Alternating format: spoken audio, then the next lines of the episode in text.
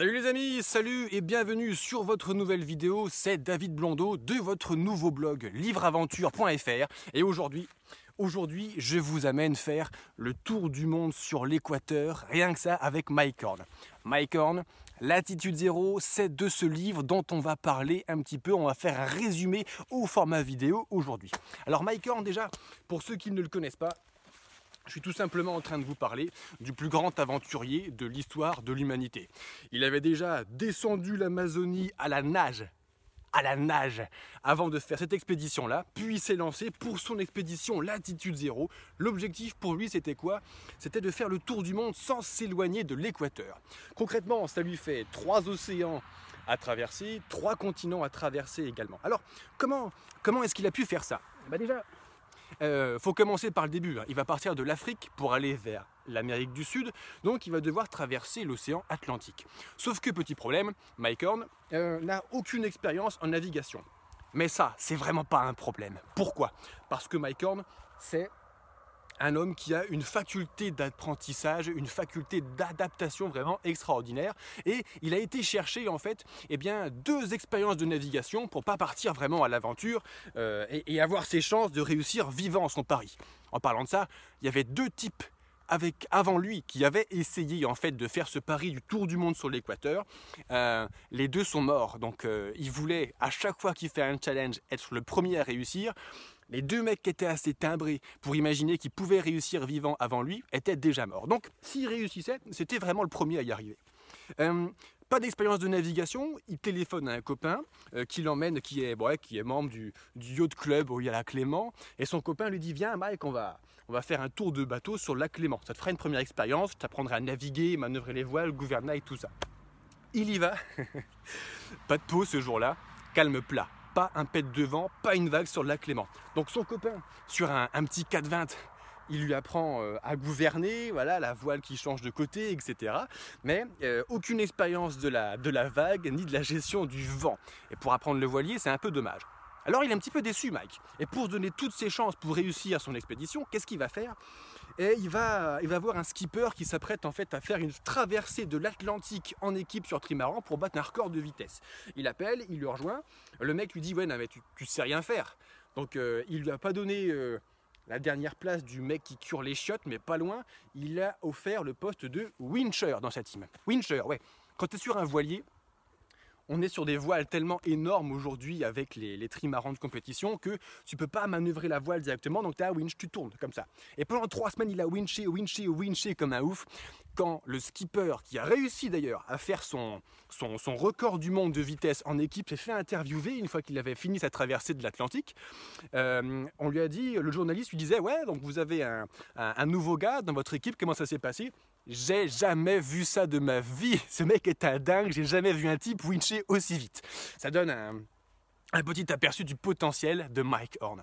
Alors il traverse l'Atlantique, il part tout seul sur son petit trimaran de 9 mètres parce qu'il avait un petit problème de budget pour son expédition qui n'était pas vraiment bouclé. Donc il a acheté en fait un, un petit trimaran pour faire ça, euh, un trimaran de 9 mètres. Pour traverser un océan en solo, c'est vraiment pas énorme 9 mètres. Mais il y arrive, il traverse l'Atlantique en 3 semaines, 21 jours, tout se passe bien. Après, deuxième étape, la forêt amazonienne. C'est là que ça se complique un peu, parce que euh, traverser la forêt amazonienne en solitaire, en autonomie complète, ça veut dire un sac de 35 kg sur le dos. 35 kilos. Quand tu le portes une journée, bon, ça va, ça passe, mais c'est dur déjà. Quand tu le portes 6 mois d'affilée, crois-moi, c'est vraiment, vraiment très, très lourd, 35 kilos. Euh, ça lui prend 6 mois, il y arrive. Euh, c'est un peu compliqué, il rencontre quelques difficultés, comme par exemple euh, la saison des pluies. Vu qu'il longe de très près l'équateur, il longe de très près l'Amazone. Et l'Amazone, en période de pluie, l'eau monte, ce qui fait qu'en fait la moitié de son parcours en Amazonie, il le fait à pied, l'autre moitié en pirogue. Donc il, il, pagaille, il pagaille toute la journée, 30-40 km. Il peut même pas poser le pied par terre, donc de sa pirogue, des fois il dort dans sa pirogue, des fois il réussit à trouver deux arbres pour tendre son hamac au-dessus de l'eau. Et il vit avec les caïmans, les piranhas, les bestioles. Il se fait, il se fait mordre une fois au bout d'un doigt par une araignée ou un serpent. Il a failli crever sur place.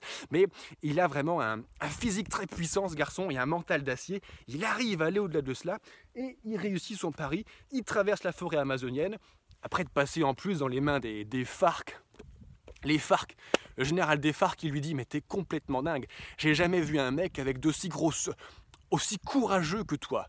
J'aurais un soldat comme toi, je serais le maître du monde ici. Et, euh, avec sa tchatch et puis son, ses exploits, en fait, il arrive à, passer à travers les FARC sans, trop d'encombre. Ensuite, avant de rejoindre le Pacifique, il y a deux dernières, euh, épreuves qui l'attendent. Un, le mont Kayembe. C'est un, oh, il a 5790 mètres de mémoire, c'est un petit 6000. Donc il fait l'ascension en fait avec une petite équipe d'alpinistes, euh, l'idée par son frère Martin Horn, qui est un alpiniste beaucoup plus expérimenté que lui. Et euh, les amis, ne faites jamais ça. Passer de 0 à 6000 mètres en 48 heures sans aucune gestion de palier, ne faites jamais ça. Encore une, une faculté d'adaptation de cet aventurier vraiment exceptionnelle. Ils y arrivent. Au début, ils avaient une fenêtre météo plutôt sympa. Et au final, ça dégénère en tempête pas possible. Ils se retrouvent au sommet à moins 35 degrés avec des rafales à 120 à l'heure. Mais ça passe, ouais. Ils arrivent à redescendre vivants, etc. Il ne lui reste plus qu'à traverser, euh, redescendre la cordillère des Andes et traverser Quito. C'est une grosse ville. C'est la première grosse ville qui voit depuis 7 mois. depuis, euh, ouais, depuis, depuis 7-8 mois. Et euh, il traverse Quito, il arrive sur la plage. Et au lieu de dire à la caméra.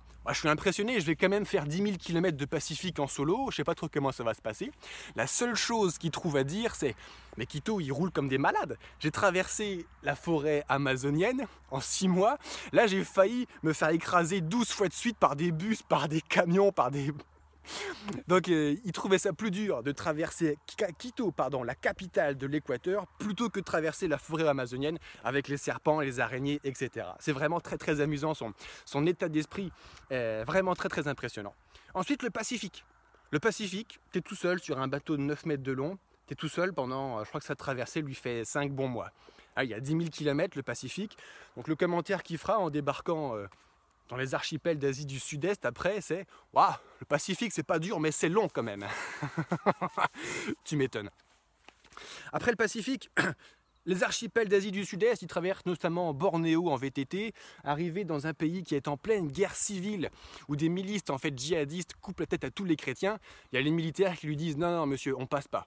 Non mais attends, je suis en train de traverser le monde sur l'équateur, monsieur, on passe pas il entend raison, effectivement, et, il longe l'île dans son bateau plutôt que de la traverser en fait à pied, comme c'était dans son programme initial. Et donc il euh, passe à travers les balles à ce moment-là sans, euh, sans, euh, sans encombre. Ensuite vient l'océan Indien. Alors traverser l'océan Indien sur un trimaran de 9 mètres, c'est déjà un beau pari, mais ce qui est très intéressant, c'est qu'il l'a fait, il était un peu en retard dans son timing, Mike Horn, et il l'a fait au début des moussons. Ce qui fait qu'il s'est pété un énorme ouragan de mousson. Pour te dire, son bateau fait 9 mètres de long, les vagues en faisaient 12. Donc euh, il a, fait un, certain dénivelé positif et négatif pendant sa traversée de l'océan Indien. Et euh, c'est pas toujours des vagues en fait dans un seul sens. Euh, l'ouragan de la mousson, c'est vraiment climatiquement très très très grosse perturbation. Et il se fait secouer dans tous les sens, ce qui fait que pendant 72 heures, pour ne pas chavirer, pour ne pas crever, il passe 72 heures sans boire, sans manger, sans dormir, le cul au gouvernail à l'arrière, le cul qui baigne dans l'eau salée, il a des irritations au cul, au cou, aux cuisses, il peut plus même plus s'asseoir, il se tient debout à la fin, il n'en peut plus. Et au bout de 72 heures de combat, j'ai lu toutes ses aventures, mais, mais c'est la seule fois de sa vie où il a abandonné. Il se dit basta, trois jours sans boire, sans manger, j'en peux plus. Allez, il fait demi-tour pour calmer un peu le vent. Il cargue, il, range toute la voile et rien que la, mature, le mât, la prise de vent sur le mât, ça lui fait aller à, 18 ou 25 nœuds, je ne m'en souviens plus. Il y a un vent spectaculaire. Et là, il va se coucher. Il va se coucher, il se réveille au paradis. C'est ce qu'il écrit dans ses lignes. Il se réveille au paradis, il y a un grand ciel bleu, c'est calme, c'est cool. il se dit ouais, je suis un peu, un peu déçu d'avoir abandonné et d'être mort, mais franchement le paradis c'est plus sympa que ce putain d'ouragan de mousson. Et puis il cligne des yeux et non, en fait, il est dans son bateau, l'ouragan s'est terminé, donc il y a un petit clapotis, pas plus, et son hublot qui est juste au-dessus de sa couchette lui offre en fait un magnifique ciel bleu, un magnifique soleil, et il est vivant il remerciera le ciel pour ça, plus que le ciel, il remerciera ce qu'il appelle sa bonne étoile qui veille sur lui, de lui avoir offert la vie une fois de plus. Et après cette expérience, il arrive enfin à accoster on est encore sur l'équateur, hein, en Afrique. Là, il dit, ouais, l'Afrique, c'est cool. C'est un Sud-Africain, Mike Horn. L'Afrique, c'est chez moi, c'est mon pays, ça va, être, euh, ça va être le plus simple de mon expérience. Le problème, c'est qu'Afrique équatoriale, tous les pays que tu traverses, notamment le Congo, c'est la guerre civile. Et les guerres les plus dégueulasses entre humains, on a fait beaucoup de choses dégueulasses, hein, mais les guerres toujours les plus dégueulasses qu'il y a, c'est la guerre civile où tu fanatises et tu armes des amateurs, des civils, ça fait toujours des charniers, des viols, des massacres. Et il tombe en plein milieu de cette ambiance vraiment euh, euh, dramatique pour le Congo notamment. Il se fait capturer par un capitaine de miliciens qu'il menace de mort. Il va s'en sortir avec euh, toute sa subtilité. Enfin, sa subtilité façon Mike Horn, quoi, hein, vraiment façon.